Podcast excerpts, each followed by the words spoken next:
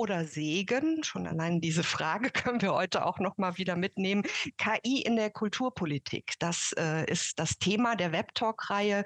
Und nachdem wir letzte Woche ja schon mal so ein bisschen geguckt haben, wie ist denn der Stand der Dinge ähm, im Thema künstliche Intelligenz im Kulturbereich, wie ähm, sind vielleicht auch experimentiere Räume sich vorzustellen in der Kultur. Es gab ja die, die ähm, These auch, dass Kultur genau äh, in diesem Bereich ähm, als auch ein verlässlicher Partner eventuell gute Dinge leisten kann. Ähm, wir haben das Urheberrecht mal eben kurz gestreift letztes Mal. Äh, sicherlich auch die künstlerischen Schaffensprozesse werden auch immer wieder das Thema sein.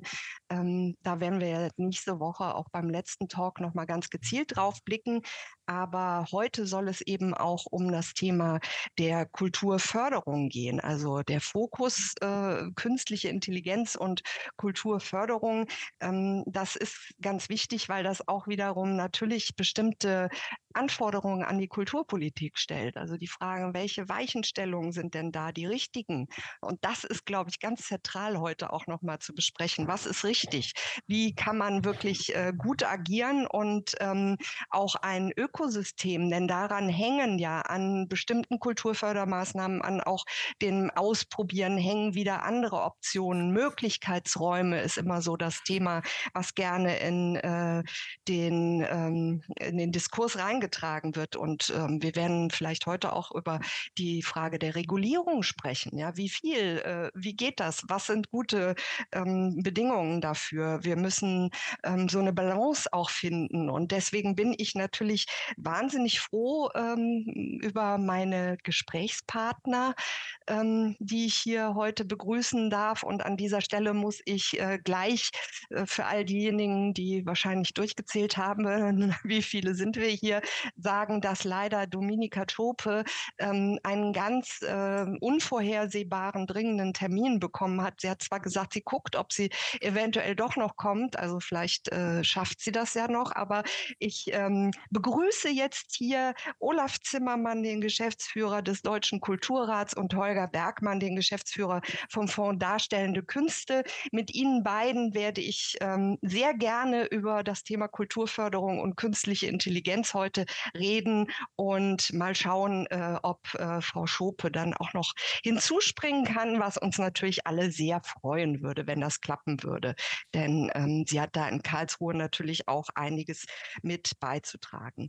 Ähm, bevor wir den ersten Input hören, machen wir aber wieder die bei den meisten sicherlich schon äh, bekannte Umfrage starte ich jetzt mal, die wir heute ähm, ein bisschen ähm, da ist sie hingerutscht, ein bisschen erweitert haben. Wir wollen ja immer gerne wissen, aus welchem Bereich äh, diejenigen kommen, die uns hier zugeschaltet sind, welchem Arbeitsbereich, ähm, um damit wir das so ein bisschen einschätzen können.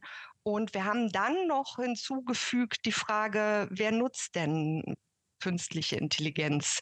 Ähm, da habe ich auch schon gedacht, ja, wer weiß, wo überall künstliche Intelligenz drin gepackt ist, die man tatsächlich dann auch im Alltag schon benutzt. Ähm, aber das ist auch nochmal eine ganz interessante Abfrage hier. Ähm, wir haben wieder, wie das auch beim letzten Mal gewesen ist, ich gebe gleich die Ergebnisse der Umfrage frei, doch einen größeren Teil an Institutionen, an Kulturinstitutionen, die hier sind. Die ähm, kulturelle Bildung, was äh, ist auch äh, gut vertreten, Kulturverwaltung ähm, sind auch einige hier.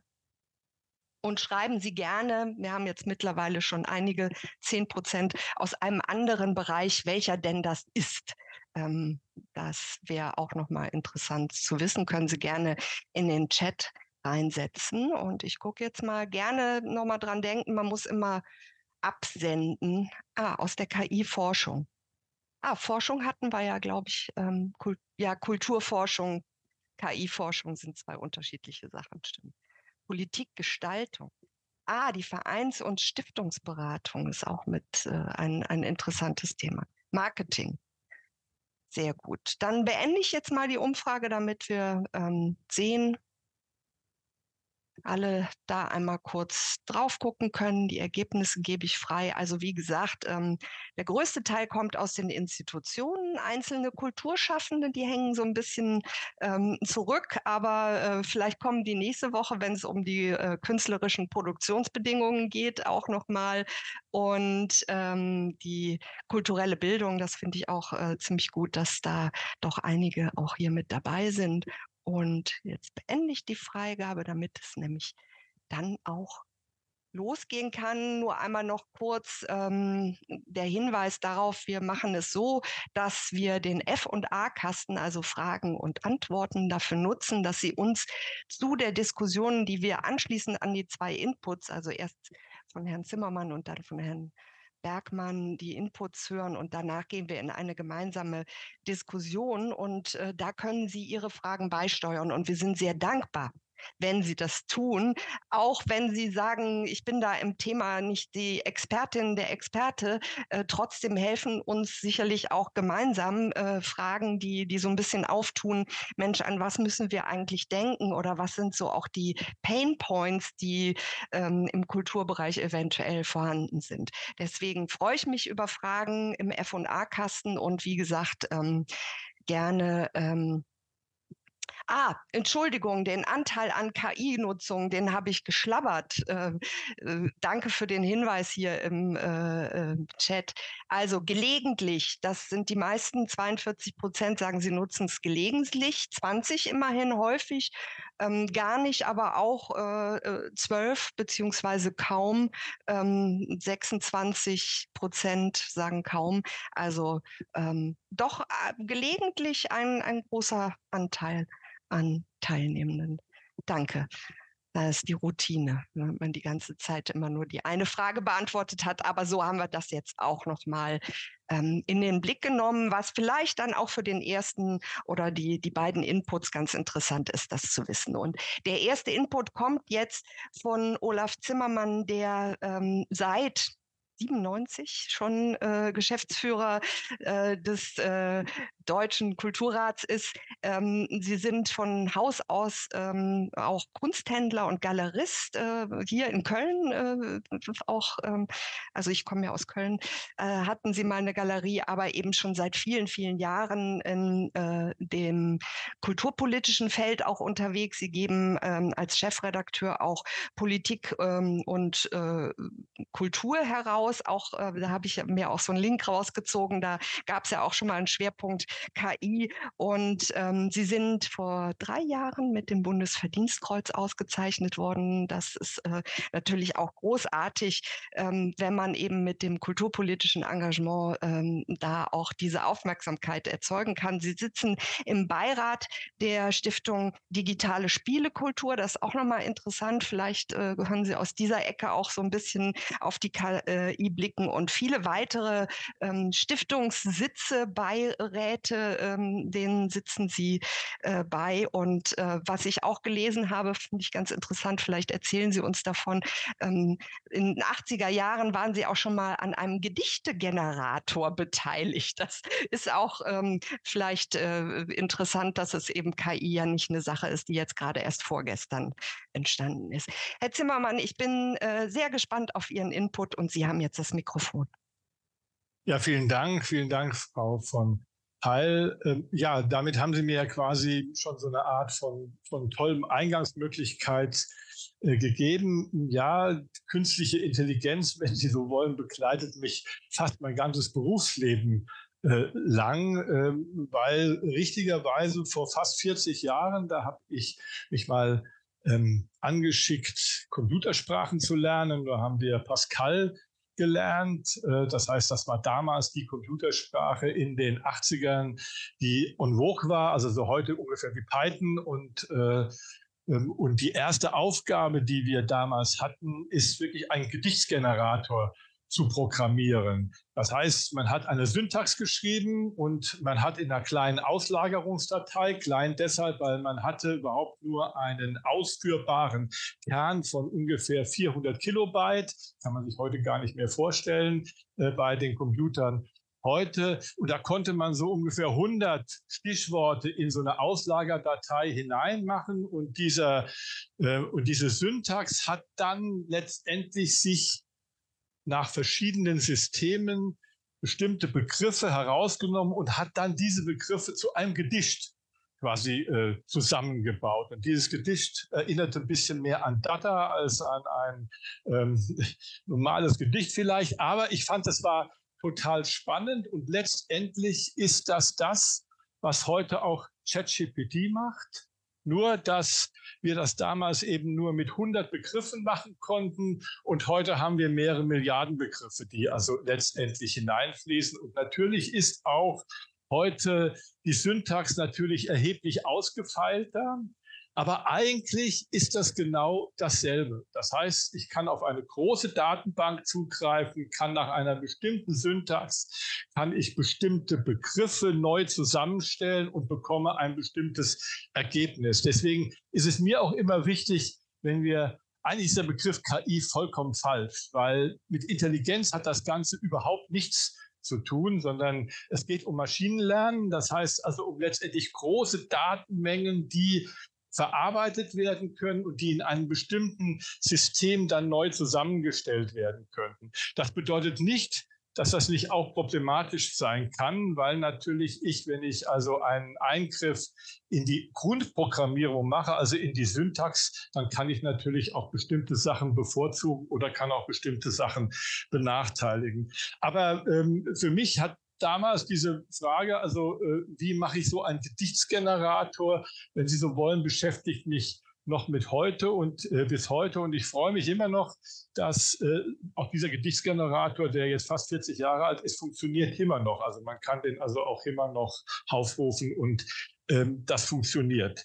Ähm, Maschinenlernen, wie gesagt, mir lieber als der Begriff KI, ist mittlerweile im Kultursektor weit verbreitet. Also es ist längst nichts mehr Neues, es ist längst nichts mehr Ungewöhnliches.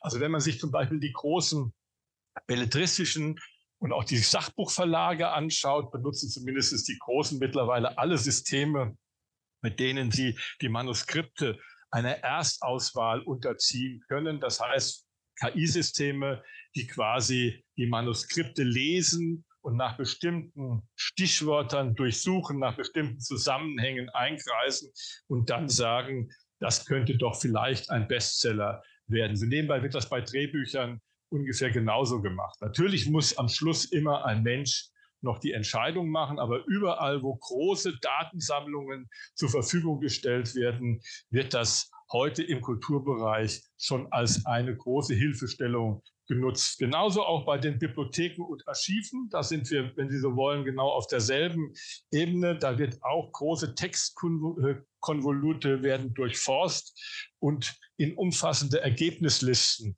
letztendlich dann typisiert.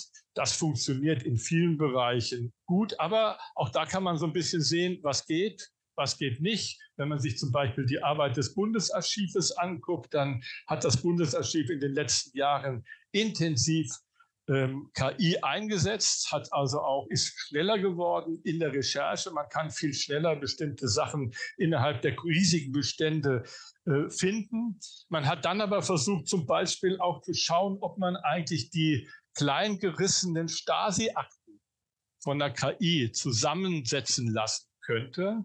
Und das hat nicht funktioniert, weil äh, eine KI braucht immer etwas, worauf sie sich letztendlich festsetzen kann, also woran, was eine Vorlage bildet. Und wenn ich überhaupt keine Vorlage habe, sondern wenn ich nur Schnitzel habe, wenn ich überhaupt nichts habe, an dem ich das quasi festmachen kann, dann scheitert eben bisher auch eine KI.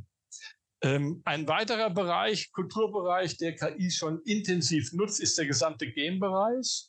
Also wenn Sie die großen Welten erschaffen wollen, das ist ja immer ein eine wiederholende Aufgabe, die trotzdem aber unterschiedlich sein muss, weil keiner will immer genau durch denselben Wald rennen, wenn er also irgendeine Schlacht schlägt oder durch, das, durch dasselbe Burgrennen oder Schlossrennen. Es muss immer unterschiedlich aussehen, aber es kann nicht immer alles mit Hand programmiert werden, sondern das wird auch heute schon von ähm, äh, KI letztendlich angefertigt und äh, finde ich auch sehr erfolgreich schon umgesetzt. Wir gehen davon aus, dass in den nächsten Jahren noch zwei große Bereiche sehr stark dazukommen werden. Das gesamte Lektorat, also äh, überall dort, wo geschaut werden muss, ob denn jemand richtig schreibt oder die Satzzeichen richtig setzt. Da sind wir ja schon auch durch Mithilfe, wenn man sich alleine die Rechtschreibsprogramme anschaut, die ja mittlerweile auch alle KI-basiert sind, kann man sehen, dass das in der Zukunft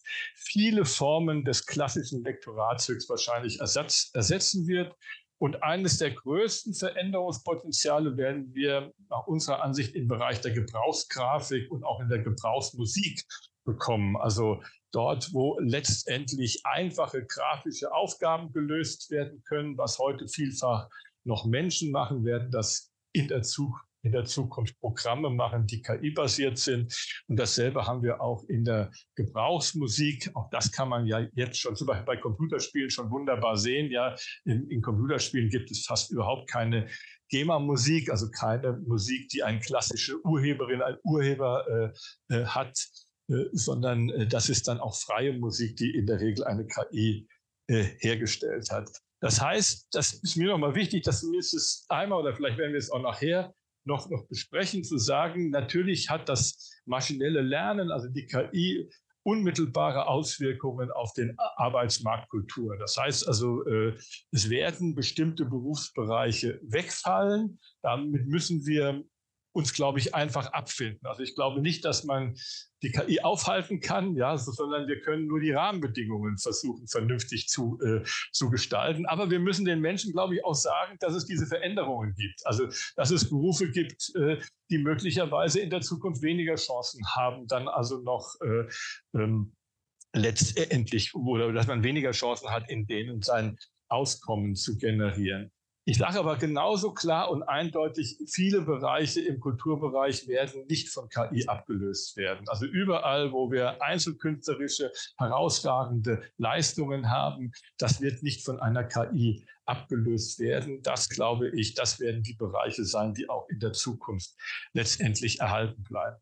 Trotzdem oder gerade weil KI so eine Auswirkung hat, brauchen wir Regelungen. Das heißt, bisher haben wir zu wenig Regelungen. Das heißt also auch, wenn ich mir zum Beispiel die großen Programme wie ChatGPT oder auch andere anschaue, dann betreiben wir ähm, äh, Datenabbau, Datenmining, wie Sie das schön nennen, und das äh, ohne, dass Sie da eine Begrenzung im Moment äh, erfahren.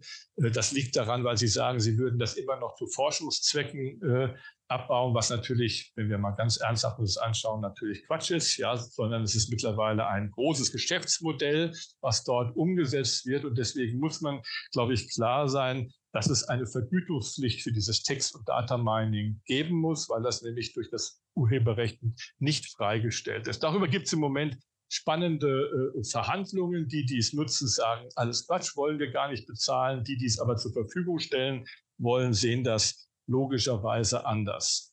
Die zweite Debatte, äh, die wir haben, geht es um eine Kennzeichnungspflicht. Das heißt, dass überall, wo letztendlich KI drin ist, auch draufstehen soll, dass KI drin ist. Ich sage Ihnen gleich, vielleicht werden wir darüber auch gleich reden. Ähm, ich finde ähm, eine reine Kennzeichnungspflicht den falschen Weg, weil es wird bald überall KI drin sein. Und dann habe ich überall draufstehen, dass da KI drin ist. Ich fotografiere gerne, benutze äh, Lightroom, eines der großen Adobe-Programme, äh, dafür äh, heute, wenn Sie alleine eine kleine Helligkeitsveränderung an dem Foto nachher im Programm machen, ist das KI unterstützt. Das heißt also, dann müssten auf alle meine Fotos quasi der KI-Stempel draufkommen. Das würde ich für problematisch halten, was aber, glaube ich, notwendig ist, dass wir bei großen Veränderungen so etwas wie ein KI-Lebenslauf in die in die Werke mit hineingeben, sodass jemand sehen kann, was ist denn überhaupt an dem Werk verändert worden? Also wo, wo hat man bestimmte Sachen herausgeschnitten, wo hat man bestimmte Sachen hineingemacht? Und da finde ich es auch ganz spannend, dass Adobe, also die Firma, die äh, eben auch Lightroom oder auch Photoshop äh, zur Verfügung stellt, jetzt mit einem äh, solchen, ich sag mal, Lebenslauf für KI-Werke an den Start gehen will und die also anbieten will, sodass es in der Zukunft etwas gibt wie eine Nachvollziehbarkeit, welche Veränderungen denn gemacht worden sind. So, das, glaube ich, werden die äh, beiden wichtigen Bereiche im Bereich der Rahmenbildung sein. Also wie kann ich das Urheberrecht so verändern, dass ich in diesem Bereich auch wirklich zu einer deutlichen Verbesserung komme. Und natürlich, und da kommen wir jetzt auf das Thema KI und Kulturförderung, natürlich müssen die Institutionen auch im Kulturbereich die KI einsetzen, müssen und wollen, müssen, weil sie einfach, es gibt dann auch gar keinen anderen Weg mehr. Man wird also KI ganz breit auch einsetzen. Man wird alleine aus Wettbewerbsgründen nicht sagen können, aber ich mache das nun überhaupt nicht, ja, äh, sondern müssen aber auch in die, in die Lage versetzt werden, das zu tun. Das heißt, bei der Förderung, bei der zur Verfügungstellung von Fördermitteln, auch gerade von der öffentlichen Hand, muss eben auch Geld zur Verfügung gestellt werden, um zum Beispiel überhaupt in der Lage zu sein, nachher in der eigenen Kulturstruktur in einer vernünftigen Art und Weise KI einzusetzen. Und alleine deshalb ist das nach meiner Ansicht wichtig, weil es kann nicht das Ziel sein, dass wir den einfachen Weg gehen und alle KI-Programme wir nur noch von den großen Anbietern nutzen, also ChatGPT oder andere, weil das ist ja im Moment das, worauf es immer mehr sich wieder hinsteuert. Und wir aber, wenn Sie so wollen, die Produktionsmittel nicht mehr selbst in der Hand haben, sondern irgendjemand anders hat sie in der Hand. Und schon jetzt bei ChatGPT GPT, aber auch bei den anderen kann man sehen, niemand weiß von denen, die sie nutzen, wie sieht der Quellcode denn aus? Ja, unter welchen Bedingungen werden denn dort bestimmte Daten zueinander gebracht? Ja, äh, das muss ich aber letztendlich wissen, wenn ich verantwortungsvoll auch mit KI umgehen will. Und deswegen finde ich es wichtig und zentral, dass wir es hinbekommen, dass wir so viel wie möglich in der eigenen Verantwortung belassen können. Und das wird nicht einfach werden. Aber das finde ich wäre ein politisches Ziel und vielleicht wäre auch das eine Sache, worüber wir heute sprechen können. Ich habe überhaupt keine Angst vor KI, weil die KI wird den Menschen nicht ersetzen. Aber ich habe Angst vor einigen der Unternehmen, die hinter der KI stehen, ja, dass sie denken, die könnten quasi so, etwas wie die Weltherrschaft erlangen. Und da müssen wir einfach auf, aufpassen und gemeinsam versuchen, gegenzusteuern. Danke.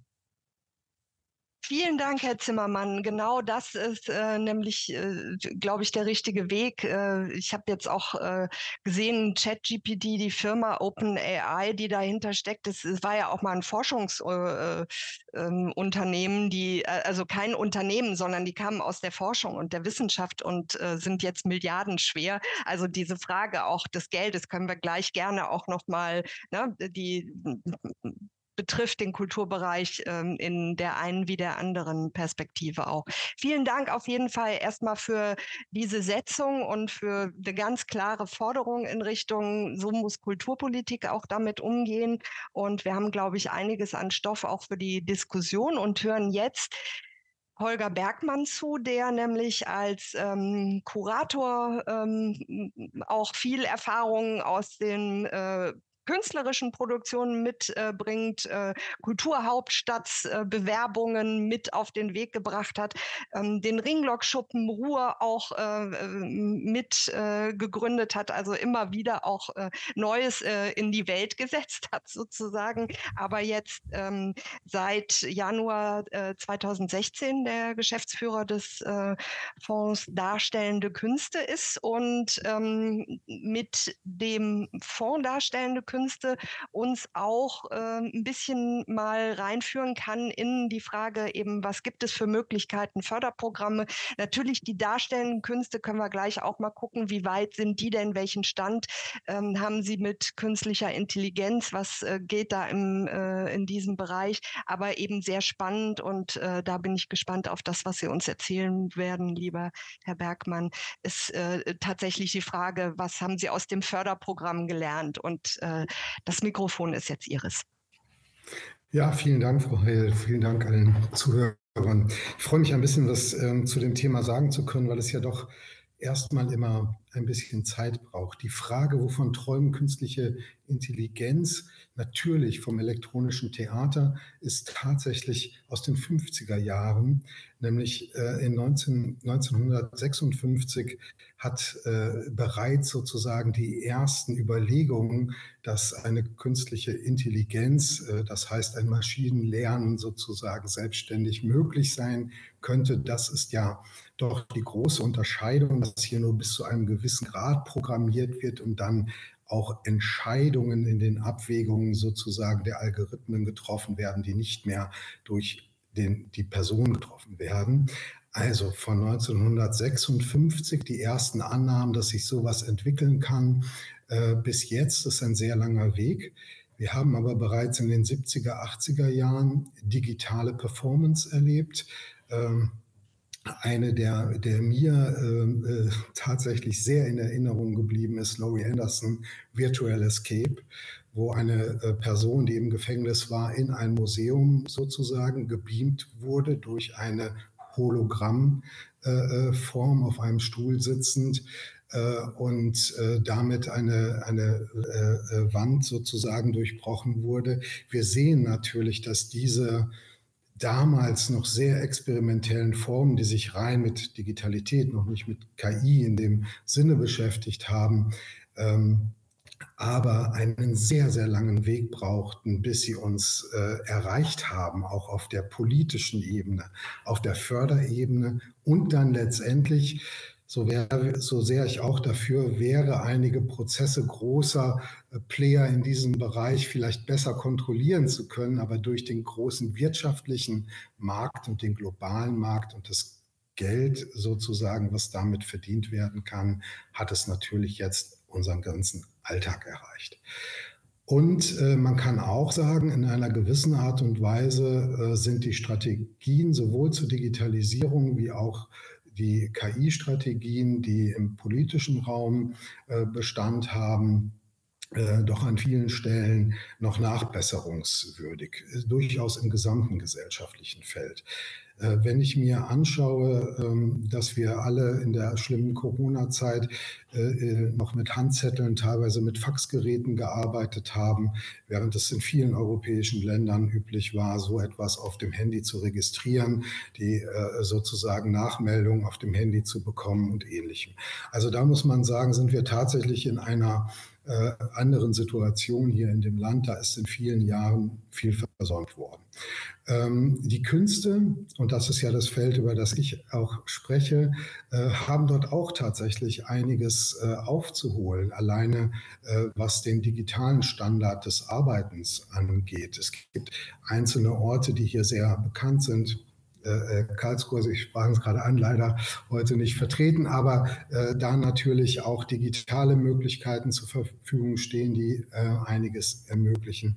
Es geht aber nicht nur um die Fragen von Ausstattung und Anwendung, sondern es geht auch um die Fragen, wie äh, setzen sich eigentlich künstlerische Arbeiten mit den Technologien auseinander und welche Strukturen gibt es dafür? deshalb sind die freien darstellenden Künste mit ihren Bereichen Performance, Tanz, äh, äh, Live Art sozusagen die Künste, die am ehesten vielleicht bisher sich mit dem Thema intensiv beschäftigen konnten, da sie eh eine Art kollaboratives Arbeiten in ihrer Praxis gewohnt sind. Also das heißt, technische Gewerkstrennungen nicht so klar vornehmen zwischen Kunst und Technik und den unterschiedlichen Hierarchien auch zwischen diesen Bereichen.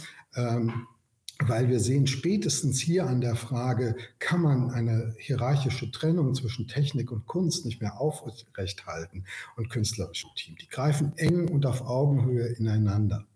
Wir haben äh, im Rahmen der KI-Strategie der Bundesregierung 2021 ein Programm realisieren können, das nannte sich Autonom, weil uns insbesondere die Frage der Entscheidung sozusagen, äh, das autonome Wesen Mensch, der ja äh, gerade auch in dem Genius sozusagen des Kunstschaffens immer noch, ähm, immer noch äh, recht ähm, stilisiert wird als einzelne sozusagen entscheidende Person, äh, jetzt die Frage aufzuwerfen, was ist eigentlich, wenn die Entscheidungen nicht mehr von uns gefällt werden. Die ästhetischen Entscheidungen natürlich genauso wie vielleicht inhaltliche Entscheidungen in den Erzählformen. Ähm, dieses Programm, und das ist der eine Bereich sozusagen, der uns als Kulturförderer berührt, das ist die Förderung auch direkt von künstlerischen Projekten unabhängig zu welcher Fragestellung, aber in diesem Fall war es insbesondere die Fragestellung der KI und sozusagen die Frage äh, der Anwendung und auch der Entscheidungsebenen in der KI. Und der zweite Bereich, über den ich nachher noch etwas sagen würde, wäre tatsächlich, inwieweit berührt es uns als Förderinstitution das Thema äh, der künstlichen Intelligenz und der damit verbundenen Anwendungspraxen in den Förderverfahren. Ähm, in dem, ersten, äh, in dem ersten Bereich der Förderung von Kunst und Kultur muss man sehen, dass digitale Projekte andere Vorlaufzeiten, andere Realisierungszeiten haben, als wir im üblichen Projektwesen ähm, oft abbilden äh, können und gewohnt sind. Ich sage mal, ein typisches Theaterprojekt wir wissen, das dauert zwischen zwei und drei Monaten. Äh, dann ist es schon sehr, sehr lang. Also manchmal ist das auch kürzer ähm, in der Arbeit. Aber ähm, Programmierungsarbeiten, sind auch häufig sozusagen viel langfristiger zu planen. Sie sind auf einem anderen Kostenlevel zu planen, weil insbesondere dort natürlich gerade diese Fachexpertise sehr, sehr äh, äh, gut bezahlt wird im wirtschaftlichen Bereich und im Anwendungsbereich und es für KünstlerInnen im freien Bereich oft sehr, sehr schwierig ist, äh, sich hier äh, eine langfristige äh, Fachkompetenz in dem Bereich auf Augenhöhe sozusagen äh, hereinzuholen. Deshalb haben wir dieses Sonderprogramm gemacht. Es sind insgesamt zehn Projekte bundesweit gefördert worden, äh, mit einem äh, großen äh, Volumen auch tatsächlich für, für freie Produktion ähm, erhöhten Fördervolumen. Und es sind dabei ganz unterschiedliche Arbeiten entstanden, die aber auch zeigen, inwieweit KI sozusagen von künstlerischem Interesse ist. Nämlich hm, einerseits in der Anwendung, zum Beispiel in der Anwendung und Hinterfragung ihrer Normen. Also natürlich, jede KI, äh, das hat der Zimmermann gerade äh, richtig äh, nochmal ausgeführt, ist natürlich programmiert. Aber welche Wertvorstellungen werden sozusagen auch programmiert in den KIs? Was bildet sich ab? Wie wird ein Gesicht, ein Körper erkannt? Wie wird er sozusagen zugeordnet?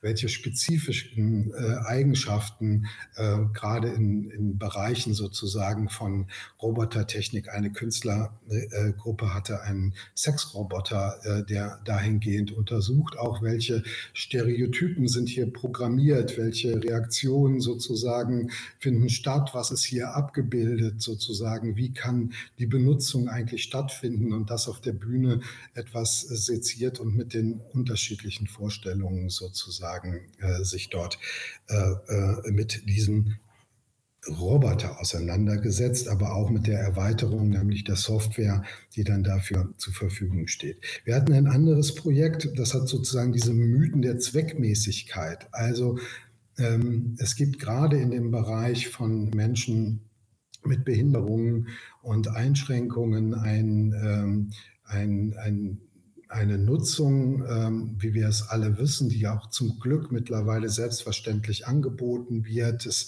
das Lesen sozusagen der Programme, äh, das Übersetzen äh, teilweise auch äh, äh für Menschen mit anderer Zugänglichkeit.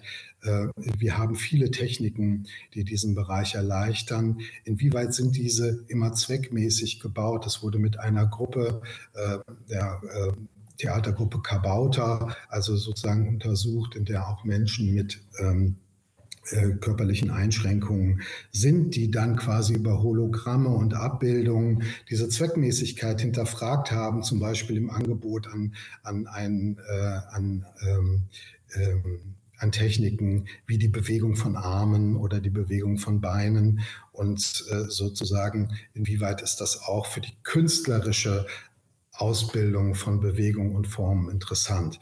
Das war ähm, äh, Ilja Minsky, die dieses Projekt äh, gemacht hat und realisiert hat. Vom äh, Cobra-Theater gab es äh, tatsächlich auch eine spannende Untersuchung, wie ich fand. Und dann sind meine Beispiele auch schon am Ende. Das war eine, eine Antifa KI zu programmieren, die sozusagen tatsächlich auf äh, äh, so etwas wie Spuren ähm, äh, des äh, Faschismus, äh, des Rechtsideolo der rechten Ideologen ähm, ähm, äh, aufgenommen hat. Das ist textbasiert, aber auch in Videos, in Hinweisen zu sehen. Wir alle kennen das, wenn man sich für den Bereich sozusagen auch durchaus als beobachtenden Faktor interessiert, dann äh, werden eine, eine Unzahl von Videos, Instagram-Filmen äh, sozusagen auf das Handy gespielt, die nicht in direkter Form rechtsradikal sind, die aber indirekt sozusagen immer ähm, äh, so etwas wie vermeintlichen Humor äh, äh mit, äh, mit Nazi-Hintergrund abbilden und so weiter. Und diese KI hat sozusagen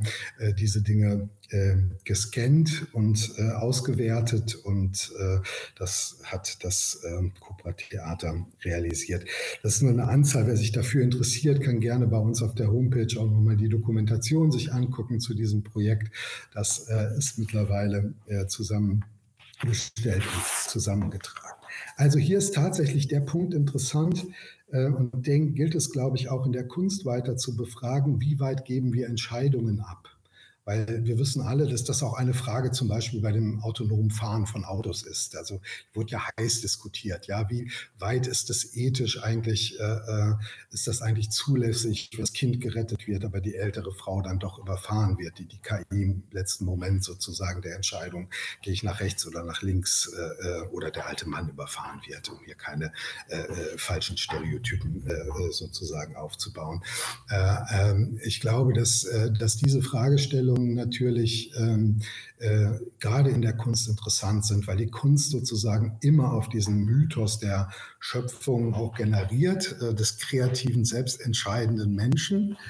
Und die Frage natürlich da ist, wo Entscheidungen uns abgenommen werden, egal ob es jetzt aus einer Sammlung von Texten ist, kriege ich einen fertigen Text zusammengestellt oder äh, von der Entscheidung, wer darf eigentlich durch diese Tür gehen, äh, sozusagen passiert das automatisch durch die Gesichtserkennung oder äh, durch den hinterlegten ID-Ausweis, der also diese Fragen äh, werden uns sicherlich auch noch lange als Gesellschaft begleiten. Von daher ist es wichtig und richtig, sowohl die Förderprogramme entsprechend anzupassen dem künstlerischen Produzieren, auch in diesem digitalen Bereich. Und ähm, äh, da haben wir eine ähm, Vorlage auch durch die Neustart Kulturmittel ähm, geschaffen, die auf ganz unterschiedlicher Ebene Förderangebote für die generelle künstlerische Praxis macht, die wir gerne immer so beschreiben, dass wir sagen, der Fonds hat eine ganze Zeit lang Modelle in der Kunst und Kultur gefördert und jetzt schafft er sozusagen auch modellhafte Förderungen, die natürlich nicht äh, aus dem Bund alleine kommen können, sondern die mit Ländern und Kommunen ergänzt werden. Und es gibt ja auch einige Länder und Kommunen, die solche Fördermodelle ebenfalls sehr ausdifferenziert haben. Für uns gehört dazu, dass man das äh, ergebnisoffene Forschen in der künstlerischen Arbeit finanziert.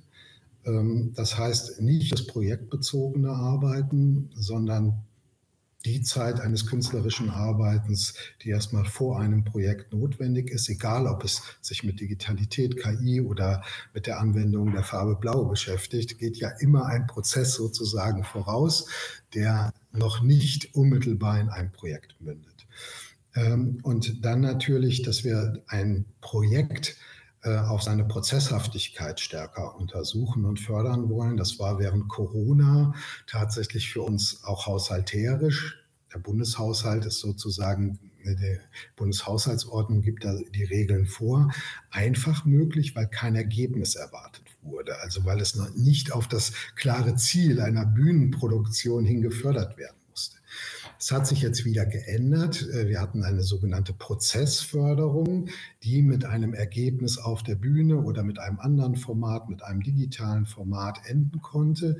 Jetzt machen wir eine Produktionsförderung, wie wir es nennen, die aber versucht, den gesamten Zeitraum, also von der ersten Arbeit daran bis äh, äh, zur Fertigstellung auch in den Blick nehmen zu können, äh, abrechnungstechnisch und fördertechnisch. Also dass man wirklich sagt, es geht nicht nur äh, um die Arbeit, wir kommen zur ersten Probe zusammen und dann äh, bis zur Aufführung in der Förderung.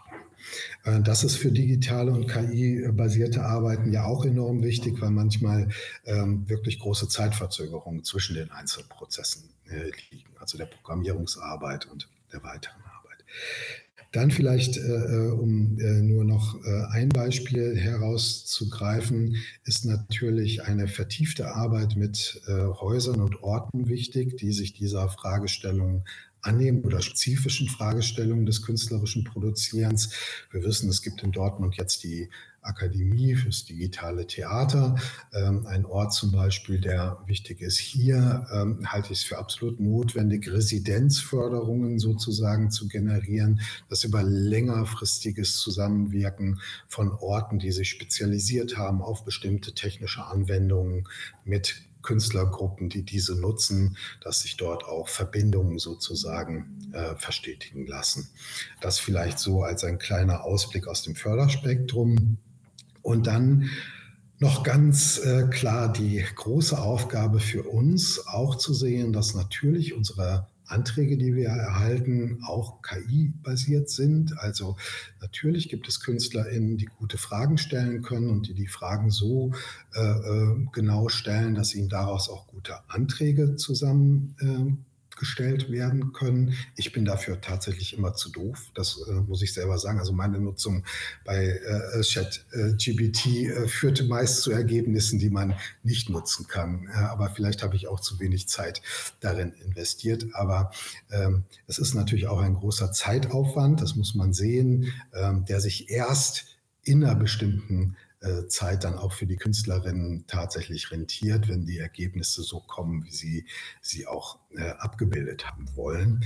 Ähm, und äh, dann muss man äh, sehen, dass wir natürlich auch die Antragsverfahren ähm, äh, gewisse Vorsortierungen schon datenbankbasiert machen, auch schon teilweise natürlich, äh, nicht teilweise, sondern natürlich auch schon im Sinne einer, eines Auslesens von bestimmten Daten im Vorfeld, die dann äh, äh schon ein Ergebnis äh, geben, ob formale Richtigkeit, ähm, ETC gegeben ist, eine große Datenbank, die sozusagen hier hinterliegt.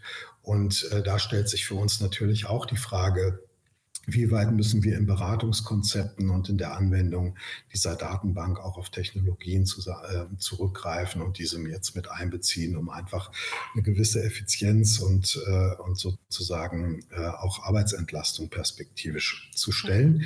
Und äh, dann vielleicht noch ein kleiner ähm, äh, Aspekt, ähm, der eine, finde ich, tatsächlich große Rolle spielt, auch äh, ähm, was Olaf Zimmermann gerade am Ende skizziert hat. Auch ich habe immer sehr dafür plädiert, dass man gerade auch als Leitung äh, bestimmte Kostenstellen äh, immer im Blick haben muss und bewegen können muss. Es gibt aber jetzt durch die starke Digitalisierung tatsächlich gewachsene feste Kostenbereiche, ob das die normale Nutzung von Abosystemen, von Datenbankbindungen, von Serverbindungen, äh, die gehen ja meist sogar einher. Es gibt bestimmte Server, äh, die nur bestimmte Datenbankprogrammierungen zulassen. Mhm. Man kann also nicht einfach umziehen. Das heißt, man wird in einem gewissen Maße natürlich auch in eine Abhängigkeit, man tritt in eine Abhängigkeit ein, wenn das System, was man nutzt, tatsächlich äh, sehr reibungslos funktionieren soll und ineinander greifen soll und man alle technischen Möglichkeiten zur Verfügung hat, deren Kostensteigerungen nicht mehr steuerbar sind, sondern dann äh, über Firmen und Konzerne in den Abhängigkeiten weitestgehend festgesetzt werden können oder sie machen einen sofortigen, sozusagen eine Notwendigkeit einer sofortigen Neuprogrammierung oder einer Nichtmehrnutzbarkeit der Systeme mhm.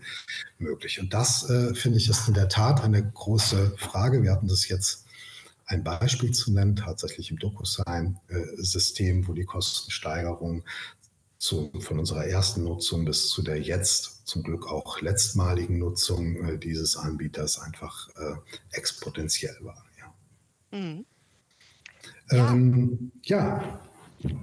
Vielen Dank für, für diesen ähm, auch letzten äh, Gedanken nochmal, den wir vielleicht auch gleich aufgreifen können. Ähm, wir sehen, es ist eben in so viele Richtungen auch zu denken, sehr komplex das Thema. Ähm, vielen Dank auch für den Einblick in die ähm, in das Förderprogramm. Ich habe den Link auch in den Chat reingestellt, dass man da noch mal gucken kann, was da umgesetzt worden ist. Aber vielleicht greife ich das nochmal auf, äh, was Sie zum Schluss auch angesprochen haben und äh, frage Herrn Zimmermann nochmal, ähm, in welche Richtung, also ich hatte die, die, diese Ausführung, die Sie da gebracht haben, auch in Richtung, überlassen wir das alles den großen Playern und den Unternehmen, die damit ganz viel Geld verdienen, auch nochmal ein bisschen in eine andere äh, Dimension verstanden, als jetzt nur die Frage, welche Software können wir nutzen, sondern eben auch äh, in die Frage, ne, wenn jetzt nur äh, OpenAI und solche ähm, Unternehmen äh, sich das Thema künstliche Intelligenz zu eigen eigen machen.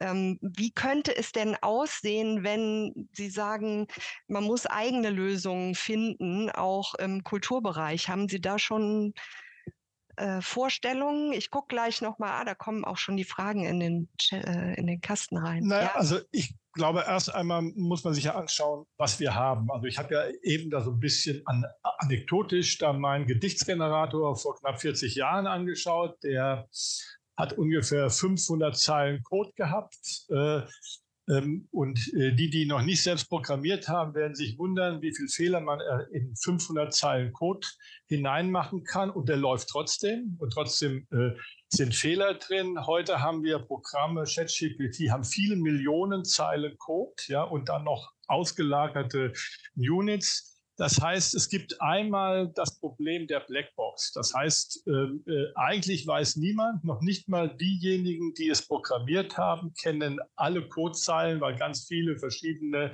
daran mitgearbeitet haben. Das ist generell ein Problem, wenn ich sage, künstliche Intelligenz ist ein, ein Werkzeug. Das wurde ja auch eben, Holger, du hast es auch mal so ein bisschen angesprochen, ist ein Werkzeug. Ja, ist es, aber ist kein Werkzeug, was man vergleichen kann mit dem, womit Künstler bisher vielleicht gearbeitet haben. Es ist kein Pinsel, kein Fotoapparat, auch kein PC, sondern es ist ein Werkzeug, bei dem man nicht genau weiß, was es eventuell tut. Ja, es kann Gutes tun, aber muss es nicht Gutes tun. Und das muss noch nicht einmal ähm, wegen Bösartigkeit was nicht Gutes tun, sondern weil einfach äh, ähm, äh, Fehler in einem Code drin sind, den sie gar nicht äh, äh so einfach äh, finden können. So, das finde ich ist der, ist der eine Punkt, also dass wir natürlich, wenn wir so solche komplexen Systeme anbieten, dass wir Gefahrenminimierung betreiben müssen und nicht alles einfach zulassen können, wenn keiner weiß, was nachher hinten dabei herauskommt. Das heißt, äh, wir brauchen einmal eine gewisse Form von Regulierung.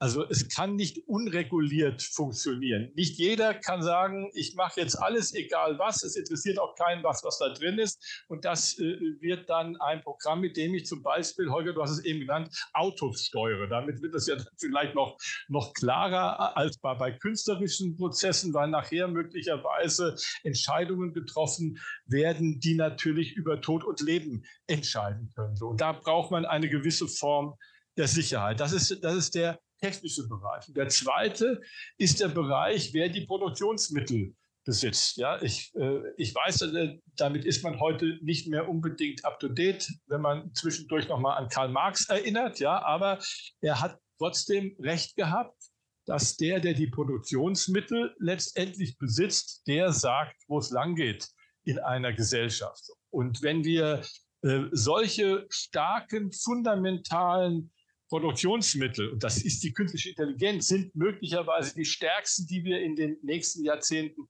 haben werden. Wenn die einigen wenigen privaten Unternehmen mhm. gehören, dann ist das ein Problem. Also ja, ähm, ich finde schon, dass wir eigentlich als Gesellschaft auch darüber nachdenken müssen, ob solche wichtigen Produktionsmittel nicht auch in der Hand von Gesellschaft ist, öffentlich-rechtlich sind oder was auch immer. Da kann man sich eine ganze Menge vorstellen.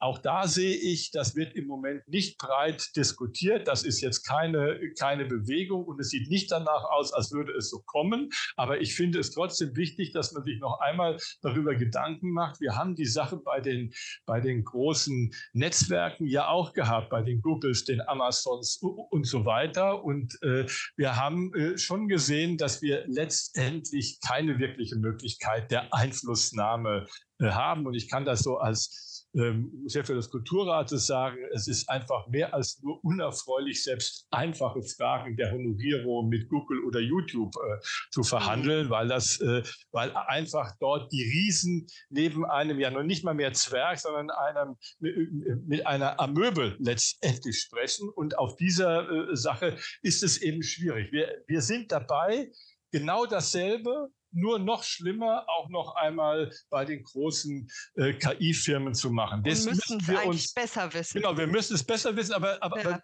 aber, wir machen es und das, ich finde, wir sollten uns dessen wenigstens bewusst sein, ja, also dass wir es tun, ja, und, und versuchen da ähm, einen aber Weg ich, zu finden. Ich, will gerade noch mal äh, dazu passt nämlich ähm, äh, auch die Frage, die Alexander Okupnik hier äh, reingestellt hat. Wenn man aus dem technischen Bereich kommt und das bindet auch so ein bisschen an das an, was Sie gesagt haben, Herr Bergmann, ähm, eben diese Kollaborationsfähigkeit, ja, ähm, und sich gerne an künstlerischen Projekten beteiligen möchte oder eigene Ideen realisieren möchte. An welche Stelle kann man sich wenden?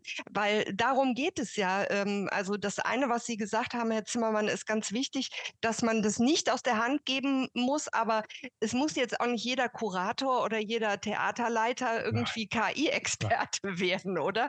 Ähm, was haben Sie da äh, vielleicht als Antwort? Äh, wo, wo kann man sich äh, dran wenden? Gibt es eben Initiativen, wo man sagen kann, es gibt ja viele Hackathons und äh, äh, da haben wir letztes Mal auch schon drüber gesprochen, das ist ja eine gute Möglichkeit, aber wo kann man solche Kräfte, die eben vielleicht da sagen, ich ich habe ein Wissen in der KI und ich möchte gerne mit Leuten aus der Kultur zusammenarbeiten. Wo können die sich hinwenden?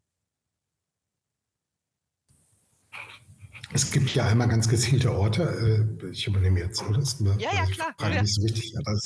Genau, es gibt einmal sehr gezielte Orte. Ich sprach vorhin in Dortmund über, das, äh, ähm, über ähm, die Akademie für digitales Theater. Es gibt aber auch einen eigenen Bereich, das sogenannte H4 zum Beispiel, hier im Hau Heppel am Ufer, die halt nur im digitalen Bereich arbeiten und tätig sind, an einzelnen ähm, äh, äh, Häusern ähm, gibt es solche äh, neuen Aufbauten von Sparten, von digitalen Sparten äh, nach, ähm, nach der Corona-Zeit ja sehr, sehr stark. Das Theater Augsburg, das Theater in Nürnberg haben solche Bereiche, die nicht mehr so ganz intensiv wie noch zur Corona-Zeit bedient werden, aber die über die Digitalität von Theater arbeiten. Und das wäre auf jeden Fall ein erster Kontakt, den man empfehlen kann, sich einfach an, der, an die Kultureinrichtung vor Ort äh, auch äh, zu wenden und zu sagen, welche äh, Formen des digitalen Erzählens und Anwendungsstrategien vom KI spielen denn an diesem Haus eine Rolle. Ähm, das ist auch dank der Corona-Zeit so, dass man da sicherlich eine Antwort bekommt, äh, weil viele einfach jetzt einen Erfahrungshintergrund damit haben, die das vorher nicht hatten. Mhm. Ja, also das ist, glaube ich, auf jeden Fall ähm, äh, äh, etwas, was uns an der Stelle ähm, ja, weitergebracht will ich gar nicht äh, sagen, aber was natürlich die Anwendungsstrategien äh, äh, vergrößert hat. Ähm, die, äh, der andere Bereich ist natürlich für die Förderung. Da gibt es tatsächlich immer nur einzelne Sonderprogramme oder die allgemeine Projektförderung der Kulturstiftung des Bundes, an die man sich wenden kann, wenn man sagt, ich möchte etwas Eigenes realisieren. Und äh, hier haben wir natürlich den Bereich, den Olaf Zimmermann, ich weiß, schon seit Jahren thematisiert. Wie trennen wir eigentlich diese künstlerischen Bereiche von den technischen Bereichen, von den Gaming-Bereichen? Sie sprachen vom Hackathon und Ähnlichem, was natürlich kulturelle Ereignisse sind. Wie fassen wir das besser zusammen und wie öffnen wir auch dafür das Feld von Förderung von Zugänglichkeit, weil nichts wäre sozusagen doch spannender, als sich im Hackathon tatsächlich ein Narrativ nochmal anderer Art auch zu erzählen oder miteinander über diese Gesellschaft und vielleicht äh, äh neue Spiele, neue Formen von Spielen auch zu entwickeln, die bislang nur auf kleinen experimentellen Bühnen, wenn denn überhaupt, realisiert werden. Ja, also da gibt es auch eine große äh, Expertise kleinerer Gruppen, Machina X zum Beispiel, die äh, sich im Gaming-Bereich bewegen, im Gaming-Bereich arbeiten. Äh, Invisible Playground war äh, und ist ein so eine Konstellation, die hier immer wieder zwischen dem äh, digitalen und dem realen ähm, der realen theatralen Erzählung sozusagen Verbindungen herstellt. Also solche Bereiche gibt es, aber sie führen noch nicht in die große Wahrnehmung sozusagen eines mhm gesellschaftlichen Ereignis wie ja, ja. Und das natürlich jetzt der Blick auf die Bühne und dann könnte man eben die einzelnen Sparten auch durchgehen. Aber dieses, äh, diese Forderung, vielleicht so ein Think Tank oder so ein Kompetenzzentrum äh, zu haben, ist ja vielleicht äh, auch was, was, was, was dahinter steckt, was Sie fordern, Herr Zimmermann. Ja, also, also erstmal glaube ich, nochmal, KI ist nichts Böses, sondern KI ist ein Arbeitsmittel, bei dem wir nicht so genau äh, wissen, wie es genau in allen Kleinigkeiten funktioniert. Das, da müssen wir uns herrlich machen und sagen, das ist so, ja, und dann müssen wir uns überlegen, ob wir damit quasi leben wollen. So. Ich glaube, wir könnten auch äh, gesellschaftsverträgliche Modelle oder verträglichere Modelle schaffen von KI, ähm, in dem auch zum Beispiel äh, die öffentliche Hand oder irgendwie eine gemeinnützige Stiftung oder ähnliches äh, auch ähm, übernehmen würde. Ich bin aber jetzt nicht besonders optimistisch, weil ich meine, wir haben das versucht, wenn Sie sich anschauen, seit wie vielen Jahren die deutsche digitale Bibliothek im Aufbau begriffen ist, ja, weil sie also bisher nie einen Stand erreicht hat, der sie wirklich auf Augenhöhe mit Google, was ja mal die Idee gewesen ist, ja, also mm. äh, arbeiten lassen würde. Äh, und statt dass wir uns konzentrieren auf die digitale äh, Bibliothek, haben wir jetzt äh, in dieser Legislaturperiode noch die Idee, dann machen wir noch einen Datenraum Kultur, der dann also äh, dazu kommt. Und das heißt, die sowieso nicht besonders starken Kräfte, die wir im Kulturbereich haben, die zerflettern wir auch noch und tun sie nicht auf einen Bereich machen. Und wenn wir jetzt mal herrlich äh, sind, bei der KI ist die Herausforderung noch einmal höher als das, was wir also bei diesen Netzwerken haben. Das heißt, ähm, deswegen sage ich, ich sage das mal, aber ich glaube nicht, dass der Kulturbereich oder auch die öffentlichen Hände im Moment in der Lage wären, so e-, etwas äh, selbst auf die Beine zu stellen. Und deswegen werden wir höchstwahrscheinlich von den kommerziellen Angeboten der, der Großanbieter ähm, abhängig sein. Können das bedeutet nicht, dass das ja. genau. Das bedeutet nicht, dass das schlecht ist, weil ich glaube auch, äh, Holger hat es ja auch eben, eben gesagt, ich glaube, dass man zum Beispiel bei Einsatz äh, äh, der KI äh, mit, mit wenig Man- and Woman-Power sehr viel erzeugen kann. Also auch sehr viel äh, auch kulturelles erzeugen kann. Ich habe auch schon aus Spaß Artikel mir von ChatGPT schreiben lassen, habe es aber immer noch unten drunter geschrieben, dass das jetzt nicht meine große geistige Leistung war. Da gab es Leute, aber höchstwahrscheinlich nur, weil sie mich ärgern wollten, die dann gesagt haben, endlich hast du mal einen guten Artikel geschrieben. ja. aber, aber ich glaube, dass das kommen wird, dass man das nicht mehr unterscheiden wird können. Das muss man, glaube ich, klar ja, sehen. Ja. Heute kann man das ja noch, weil einfach es, man, merkt man merkt es schon es. noch, äh, es, was, ja. was es ist. Aber in, in zwei, drei Jahren bin ich mir ganz sicher, sicher wird es diese Unterscheidung nicht geben. Und dann werden wir andere Kategorien einführen müssen. Mhm. Und das würde mich interessieren, wenn ich, Holger, auch dir eine Frage stellen darf, bei alledem, mhm. was, was du eben gesagt hast von äh, dem, wie ihr KI einsetzt. Die logische Konsequenz Wäre die nicht irgendwann, dass ihr eure Entscheidungen im Fonds darstellende Kunst von einer KI treffen lasst? Wäre das nicht das Gerechteste, was ihr dann, dann machen würde? Oder wäre es nicht vielleicht das Ungerechteste, was ihr überhaupt veranstalten würdet? Genau, um die Frage kreist natürlich sehr vieles im Entscheidungswesen. Ähm, also äh, das stimmt. Wir überlegen natürlich, uns gerade vorzubereiten mit dem, was Beratungsebenen und ähnliches ist in, in dem Spektrum. Äh, die Entscheidungen äh, in der Kunst, das ist ja ein ganz, ganz schwieriges Thema. Und da glaube ich, geht es natürlich auch um eine Akzeptanz von Entscheidungen. Und ich weiß, dass sich die Gesellschaft zurzeit zumindest sehr schwer damit tun würde, zu sagen, eine Entscheidung wird von einer KI getroffen. Weil Entscheidungen heißen bei uns auch immer der größte Teil aller eingegangenen Anträge werden nicht, können nicht gefördert werden. Das heißt, man braucht also eine Akzeptanz auch für Entscheidungen, die sich äh, dann wieder die Frage stellen, wem gehört die KI, wer hat die KI gebaut, wer ist eigentlich daran beteiligt, welche Grundlagen hat das Ganze. Wenn man das alles bearbeiten würde und sozusagen in einer äh, Deutlichkeit und Transparenz, mhm wo du aber gerade selber gesagt hast, genau das ist nicht möglich. Wenn man das tun könnte, dann könnte ich mir das natürlich vorstellen. Zurzeit würde ich da allerdings eher sagen, äh, ist das Prinzip eines sehr ausdifferenzierten, geografisch, inhaltlich diversen Kuratoriums mit Fachexpertise aus sehr unterschiedlichen Bereichen der darstellenden Künste, die sich tatsächlich real über jeden Antrag auch streiten und auseinandersetzen damit äh, ein sehr gutes Verfahren, äh, wenn das sozusagen ein diverses und breites aufgestelltes Entscheidungsgremium ist, was wir zum Glück haben. Da wir aber auch nicht ganz an dieser hm, an diese Konsensfähigkeit sozusagen von Kunst glauben. Also Kunst ist ja nicht immer eine Mehrheitsentscheidung.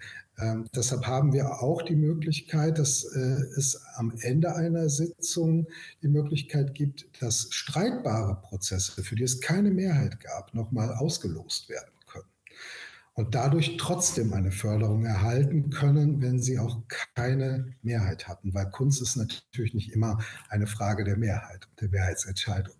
Und das muss man auch sehen, sondern sie ist auch eine Frage der Aufregung, die sie auslösen kann äh, und mhm. einen Streit, den sie vielleicht auslösen kann. Also von daher bin ich zurzeit zumindest äh, auch, was, äh, was vor allen Dingen die Akzeptanz und Transparenz angeht, mit dem Entscheidungsverfahren äh, sehr zufrieden. Aber die Frage steht natürlich dahinter, und ich meine, wir haben ja Shows schon gesehen, die äh, rein äh, hologrammbasiert äh, entstehen.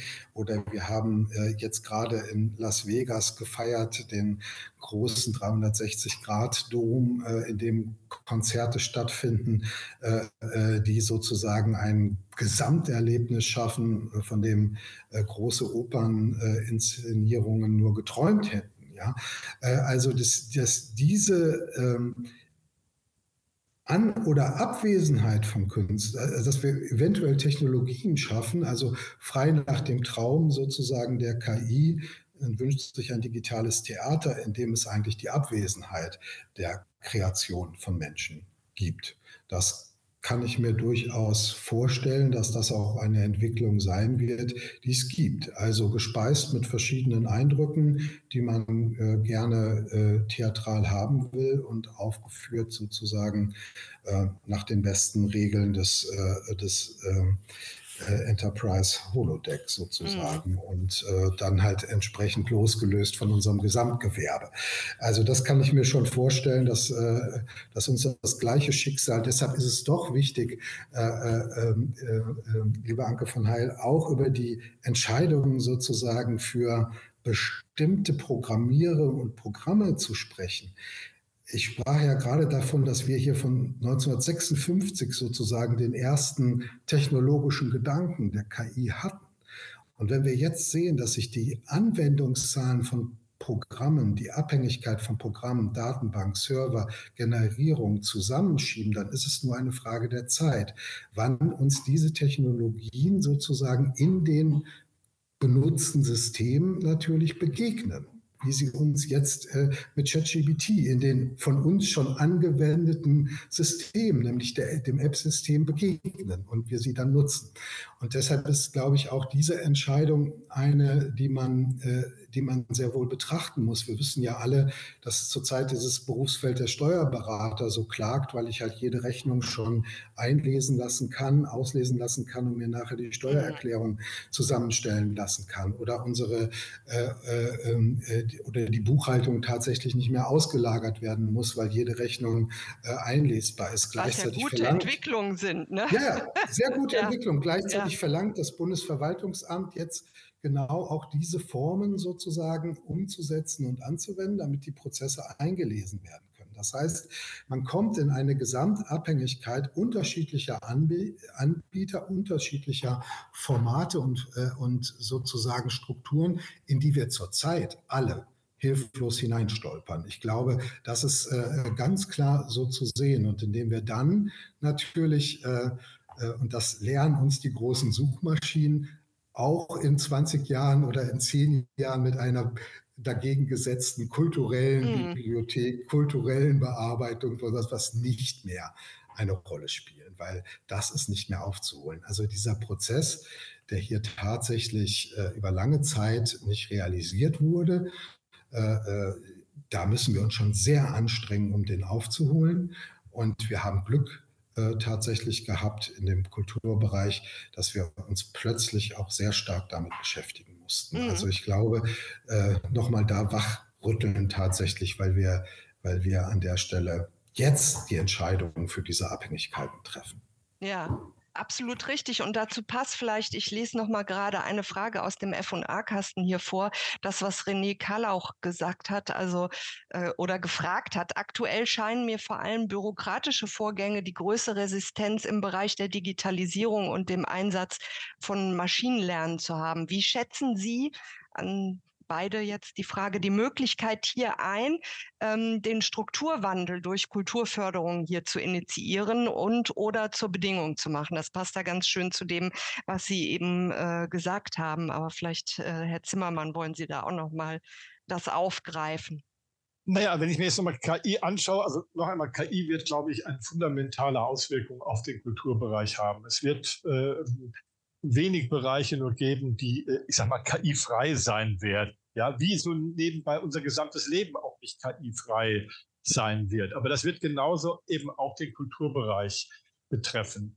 Ähm, es kann erst dann, finde ich, ein innovatives Potenzial für uns auch haben, wenn es bestimmte Regeln gibt, mit denen die äh, KI auch gefüttert äh, wird oder die, die sie einhalten muss. Also ich will mal ein einfaches Beispiel nennen. Wenn, wenn es nicht klar ist, dass eine KI nicht die Stile zum Beispiel von Künstlerinnen und Künstlern einfach kopieren darf und sie in andere Werke überführen darf, was sie ja heute darf. Also ich habe, bin ein, wenn ich Buchautor, habe mir über viele Jahre einen bestimmten Schreibstil, ja, den, das ist mein Schreibstil, die besondere Art und Weise zu schreiben, äh, die macht meine Literatur aus, ja, und auf einmal ähm, äh, kann die KI das eben auch und, äh, und mit anderen Texten kann mein Schreibstil okkupiert werden. Das kann ich genauso bei Schauspielern und Schauspielern machen, das kann ich bei Sängerinnen und Sängern machen. Das heißt, wenn, wenn de, der Auszugsbereich der Kunst,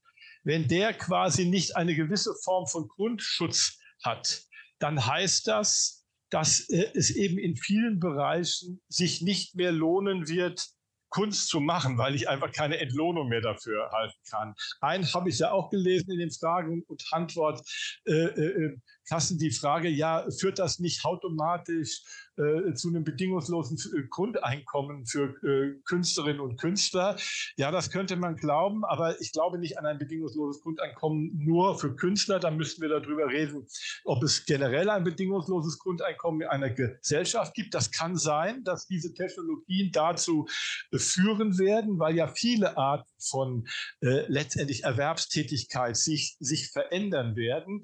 Aber es bedeutet eben nicht, dass es automatisch zu mehr guter Kunst Kunst führt. Und ich finde, das finde ich, ist halt schon nochmal die Frage, ähm, also was macht äh, äh, Kunst aus? Und äh, Holger, du hast es e-, eben am Schluss gesagt, möglicherweise genau das, worauf ihr euch habt nicht mit Mehrheit einigen können und das, was nachher, weiß ich nicht, in einem Losverfahren ganz undemokratisch, ja, also gegen jede Regel, wenn man so will, dann doch gemacht wird. Vielleicht ist das genau das, was nachher das Ungewöhnliche, das, das andere ist. So. Und, äh, und ich glaube, das werden wir auch brauchen, wenn ChatGPT die Welt übernommen hat, ja, weil äh, sonst werden ja. wir eben keine Kunst mehr haben.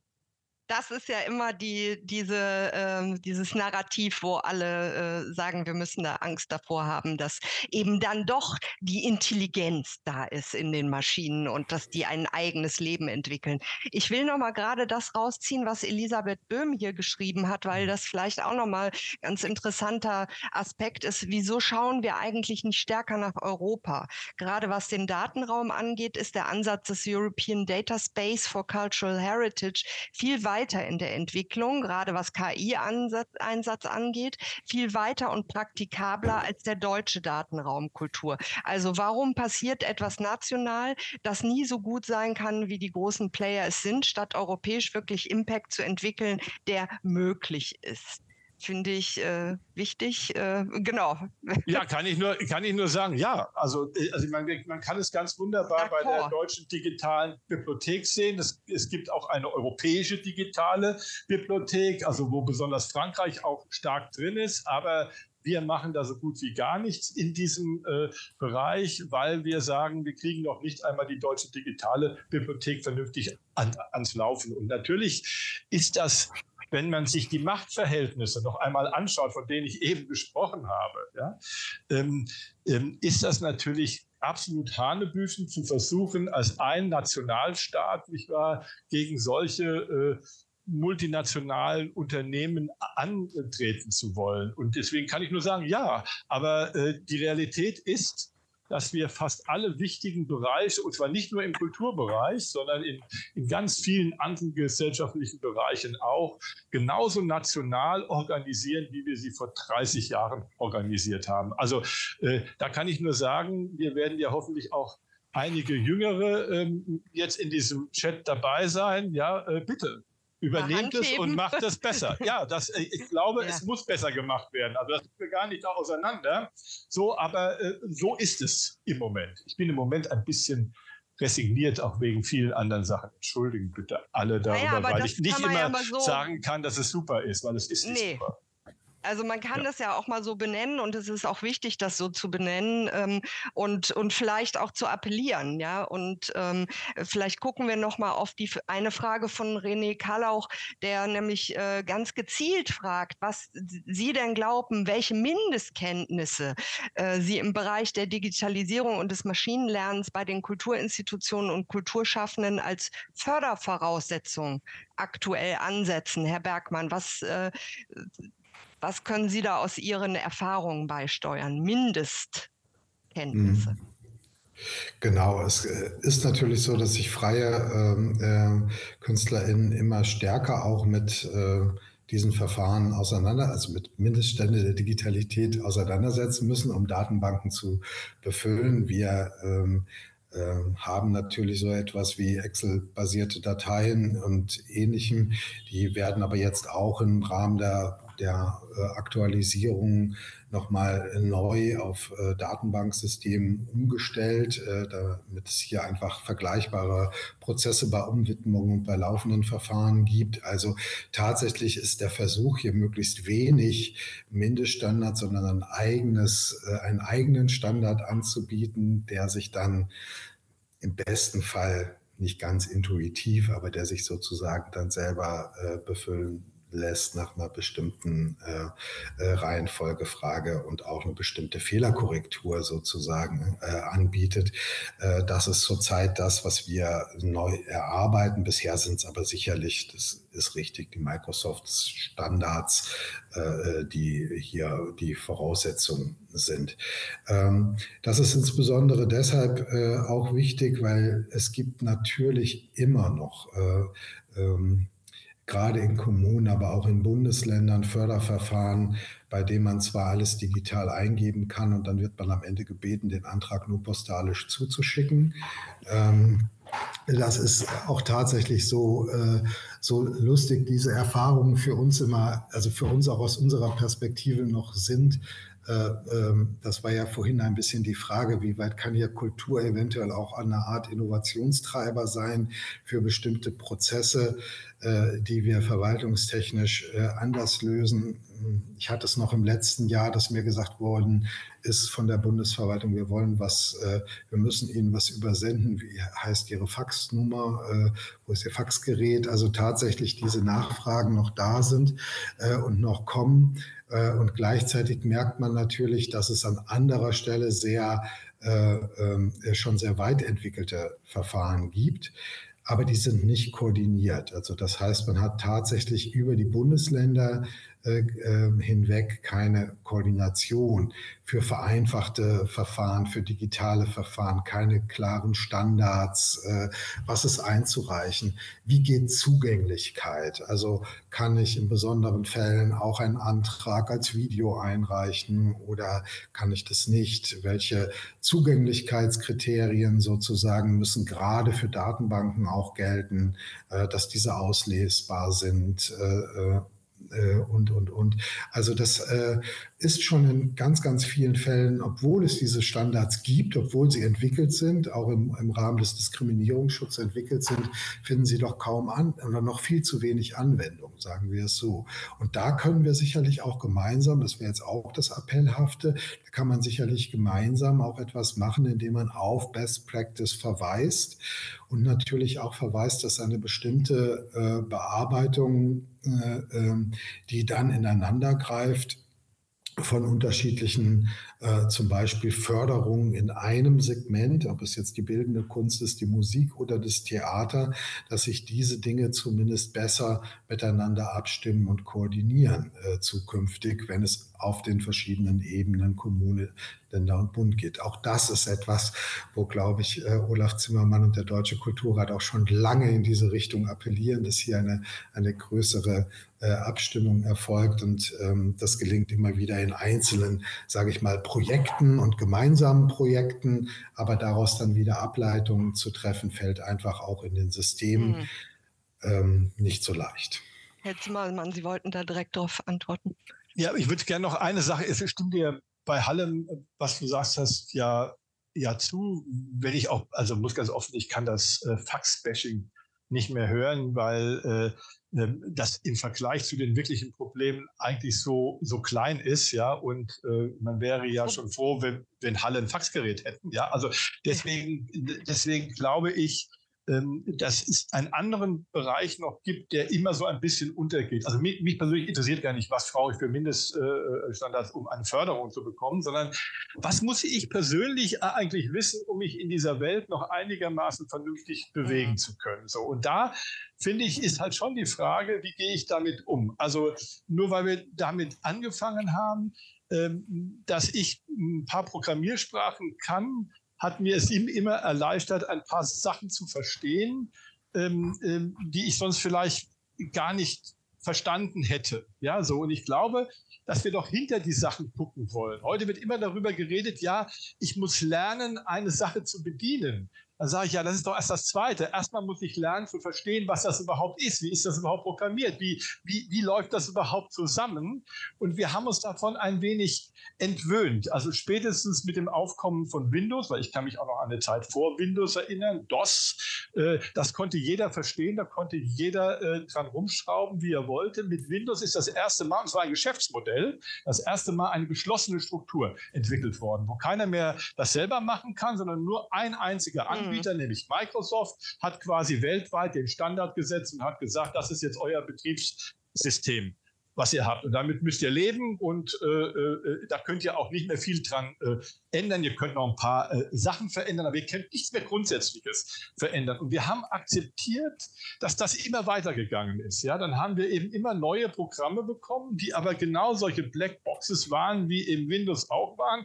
Und jetzt haben wir ChatGPT und andere und die sind eben auch letztendlich geschlossene Bereiche. Wir müssen uns als Gesellschaft und als Einzelperson und besonders als Künstlerinnen und Künstler, finde ich, überlegen, überlegen, ob wir das eigentlich wollen oder ob wir nicht hinter die Sachen auch schauen wollen. Das finde ich, das finde ich wichtig. Also wichtig, ja.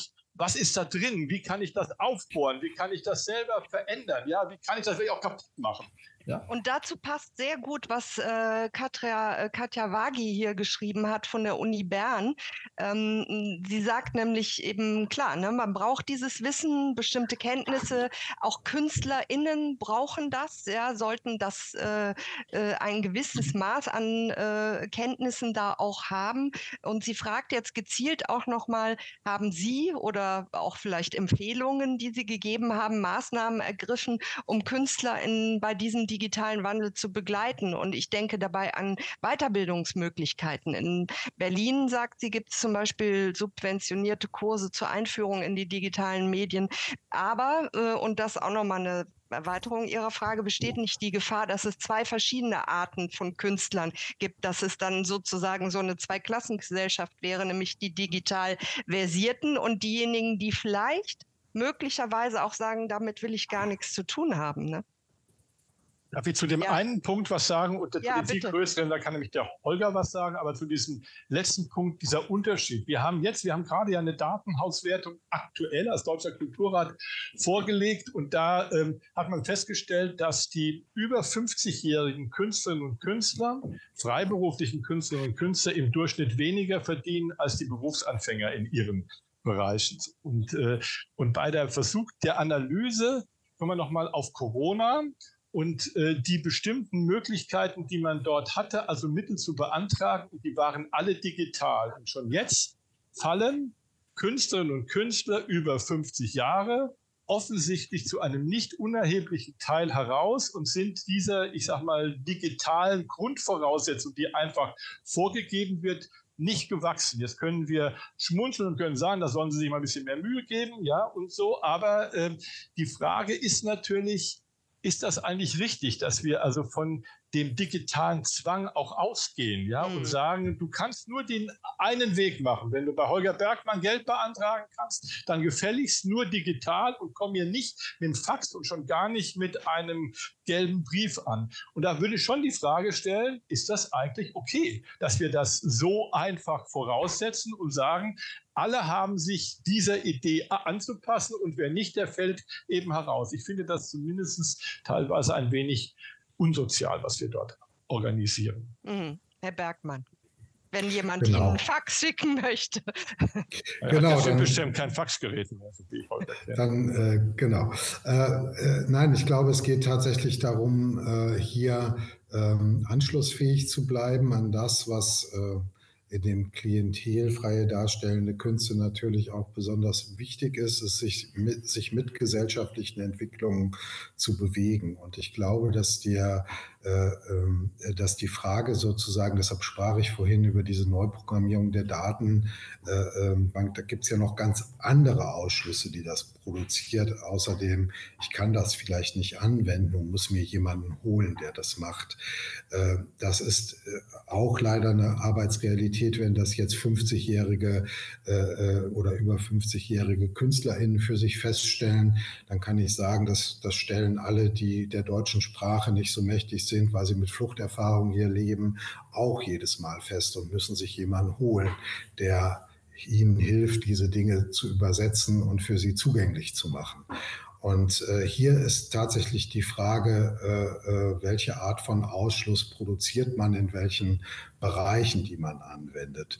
Welche Art von Anwendung und Logiken sozusagen äh, setzt man in der Anwendung. Deshalb hatte ich gesagt, dass unsere Eingabe relativ einfach und vor allen Dingen natürlich auf vielen möglichen technischen Geräten in der Datenbank funktioniert. Das ist ein großer Ausschluss, weil wir haben auch einen Teil in der Bevölkerung, für die die Anschaffung solcher Geräte immer noch eine, äh, ein Problem darstellt, äh, oft nicht dauernutzbar sind. Auch gerade Kunstprojekte, die partizipativ damit arbeiten, mhm haben immer einen Ausschluss sozusagen oft, was die Anwendung angeht. Also natürlich wäre es genau richtig, hier auch eine größere, aber das würde ich gar nicht nur auf die KünstlerInnen beziehen, sondern eine größere äh, äh Anwendung innerhalb dieser innerhalb unserer Gesellschaft eines größeren Lernprozesses vorauszusetzen.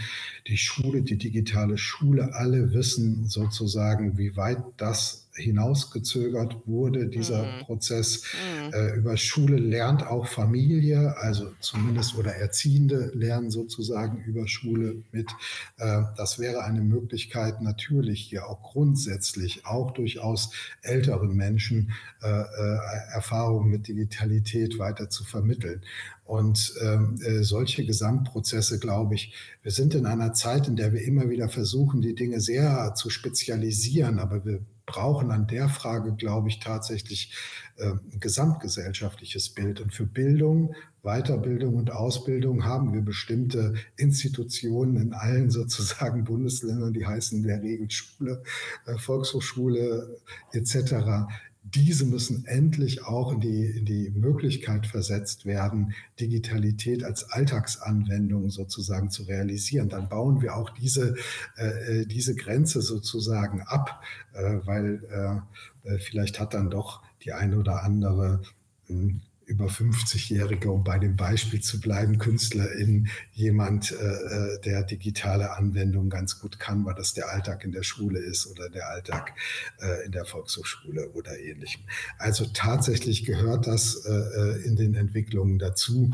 Und äh, hier würde ich auch sagen, sehe ich tatsächlich unsere Rolle und Aufgabe nicht darin, weiterhin Postalisches entgegenzunehmen, äh, äh, sowohl aus Nachhaltigkeitsgründen, sowohl aus Gründen sozusagen, die äh, mit gesellschaftlicher Entwicklung verbunden sind. Und die besten BuchzeichnerInnen, die besten sozusagen hm, StummfilmregisseurInnen hatten ab irgendwann keine Chance mehr, wenn sie sich nicht auf die neue Technologie eingelassen haben. Auch das ist eine Entwicklung, die in der Kunst dazugehört. Jede neue Technologie hat in der Regel auch künstlerische Prozesse hervorgebracht, äh, die dann doch eher im Fokus einer Gesellschaft standen. Ich finde dazu als passt die alte. Ja, passt auch ganz schön, was äh, ähm, Oliver Rack jetzt äh, im Chat auch nochmal als Kommentar gemacht hat, weil es ist natürlich auch ähm, jetzt vielleicht ein bisschen verstärkt so gesagt, aber Techno, äh, äh, Technikfolgen, Pessimismus ne, als Stichwort. Also dass es eben ähm, auch eine Haltung ist, gerade von KünstlerInnen zu sagen, nee, ne, wir machen das nicht mit diesem Digitalen und da ganz klar zu sagen, es gibt aber eben gesellschaftliche Entwicklungen, die das äh, nun man hat es eben gesehen in der Pandemie, viele, die vorher gesagt haben, machen wir nicht, machen wir nicht und plötzlich gab es nichts anderes und dann hat man sich da doch dran begeben. Ich denke, es ist wahrscheinlich auch so ein Aushandeln. Ja, es ist die Frage auch, ähm, wenn man natürlich äh, sagt, Anträge gehen jetzt nur per Knopfdruck, vielleicht geht es ja auch über Netzwerk, über Beratung, über Leute, mit denen man sprechen kann, die einem da auch äh, weiterhelfen. Man muss eben da vielleicht auch das Ganze so ein bisschen ähm, mehr auch in, in der Gesamt äh, sozusagen Szene sehen und wer kann das und wer kann da vielleicht auch helfen. Ähm, genauso eben diese Ausschlusskriterien gibt es in ganz, ganz unterschiedliche Richtungen.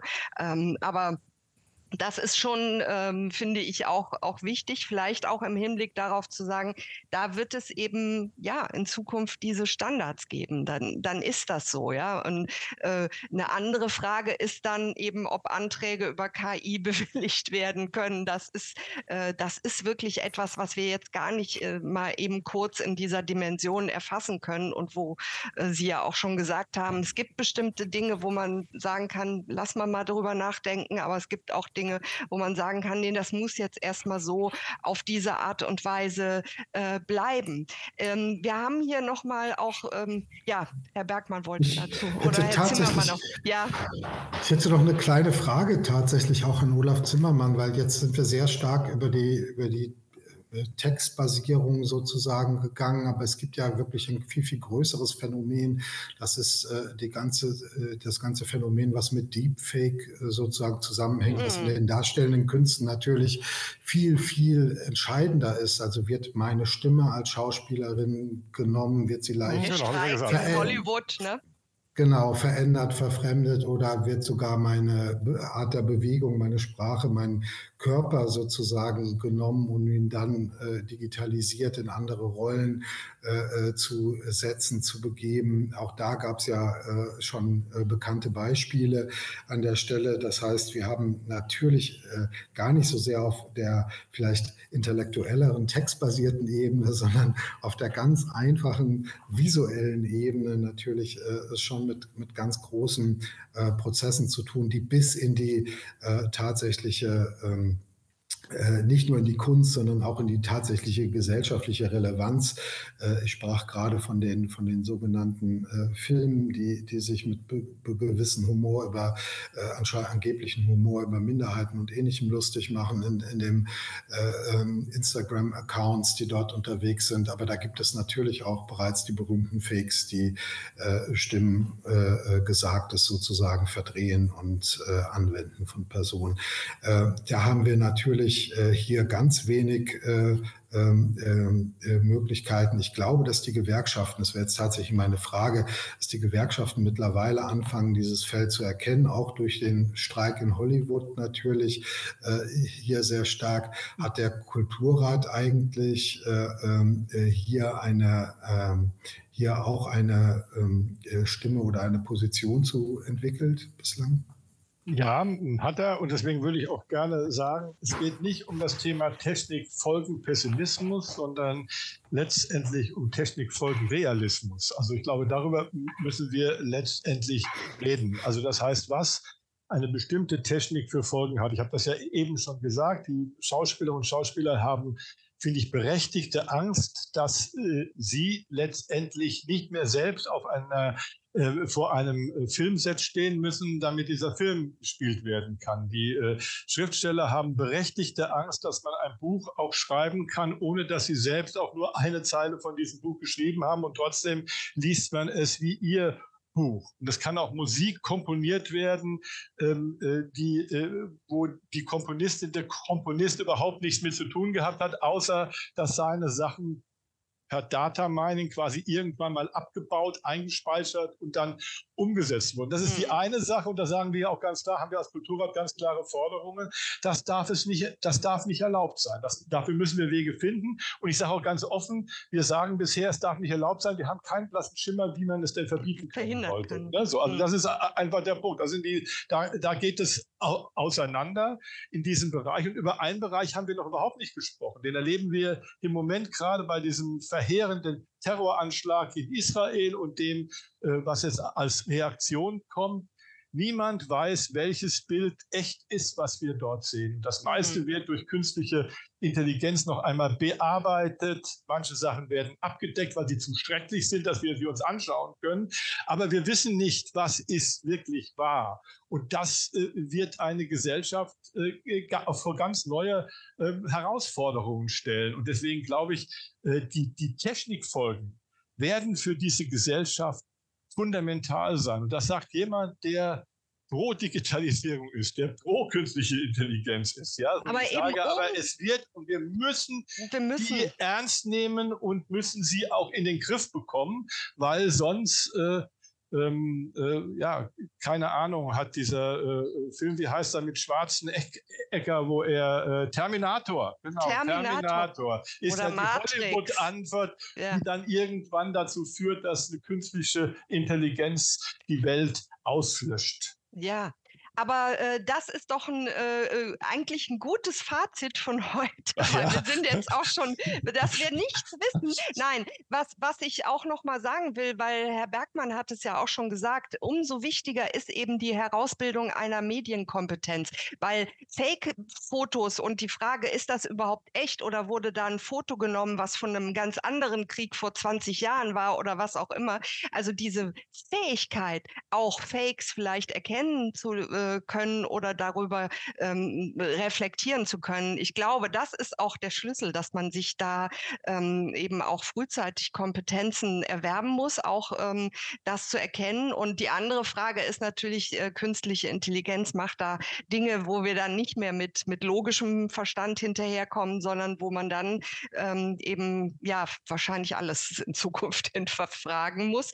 Aber ähm, ich glaube, das ist eine wunderbare Vorlage für nächste Woche Woche auch die Frage ne, der Persönlichkeitsrechte, der, der Frage, was passiert denn dann, wenn eben meine künstlerische Leistung, das war jetzt auch in einer Frage, die wir hier äh, noch im, im F&A-Kasten stehen haben, ähm, der Fall, dass es darum geht, äh, Urheberrecht, Persönlichkeitsrecht, Stil, was ist Stil in dieser Frage, was wird damit gemacht, das können wir wunderbar nächste Woche besprechen mit ähm, Menschen wie äh, Matthias Hornschuh und äh, äh, anderen, die, die eben in der künstlerischen Produktion ähm, da auch nochmal darüber nachgedacht haben, wie äh, wird denn KI eingesetzt und was, was sind ihre ähm, ja, auch Ihr Fazit aus dieser ganzen Sache. Wir sind ganz am Anfang, aber äh, es war mir eine große Freude mit Ihnen beiden heute, heute, Herr Zimmermann und Herr Bergmann, dass aus so vielen unterschiedlichen Dingen, und Sie haben ganz recht, worüber wir noch alles nicht gesprochen haben, äh, da kommt noch sehr viel, was man eigentlich weiter besprechen muss. Und es ist wichtig auch, dass die ähm, KUPOG sich darum kümmert, dass man das kulturpolitisch durchdenkt, dass dann Kulturpolitik auch ein Wissen in diesem Fall hat, ich darf mich bedanken bei allen, die Fragen beigesteuert haben, die jetzt auch äh, noch bis zum Schluss mit dabei gewesen sind. Und wir sehen uns nächste Woche. Ich freue mich schon. Vielen Dank, Herr Bergmann und Herr Zimmermann. Und wir winken virtuell auch der Dominika Schope zu und hoffen, dass bei ihr in Karlsruhe alles gut ist.